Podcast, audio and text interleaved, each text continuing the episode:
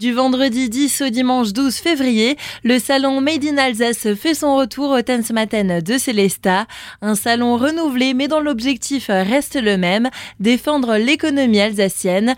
On en parle aujourd'hui avec Nicolas Morvan, directeur de ce salon. Ce salon Made in Alsace, effectivement, pour la quatrième édition, reprend les grands principes de base, à savoir qu'on incite les habitants du secteur à consommer local, autant au niveau de l'alimentation, de l'habitat, de l'artisanat, des maisons d'édition. On a tout un tas d'exposants d'Alsace, du Haut-Rhin comme du Bas-Rhin qui sont présents et euh, qui sont là pour proposer euh, leurs produits et leurs services qu'on ne peut pas trouver ailleurs. Ce salon est aussi l'occasion d'éveiller les consciences avec plusieurs conférences, débats, ateliers ou même lors d'échanges avec les différents exposants. Effectivement, on va proposer des animations qui permettent de fabriquer ses cosmétiques soi-même, par exemple, de prendre conscience de la sobriété énergétique au niveau de l'éclairage public, mais c'est surtout le discours entre les exposants et les visiteurs qui va faire changer les consciences, puisque le but c'est de se rendre compte qu'on agit sur l'économie localement, qu'on évite du transport de marchandises et que bien souvent on gagne en qualité pour le même prix. Un thème particulièrement mis en avant cette année, celui de l'alimentation. L'alimentation, c'est vraiment un, aspect primordial parce que c'est notre consommation de tous les jours. Donc on aura un grand quiz de l'alimentation le samedi, un témoin euh, très important qui est l'atelier de Guillaume de Sainte-Marie-Eumine, et puis euh, encore une fois la possibilité de se restaurer sur place en mangeant localement et de rencontrer des producteurs locaux au niveau agricole.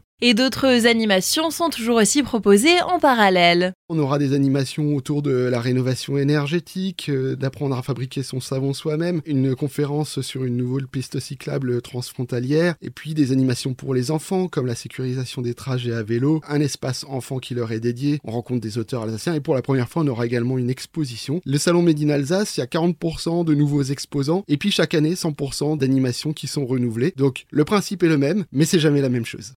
Retrouvez la programmation complète sur le site salon-madeinalsace.fr. L'entrée est libre.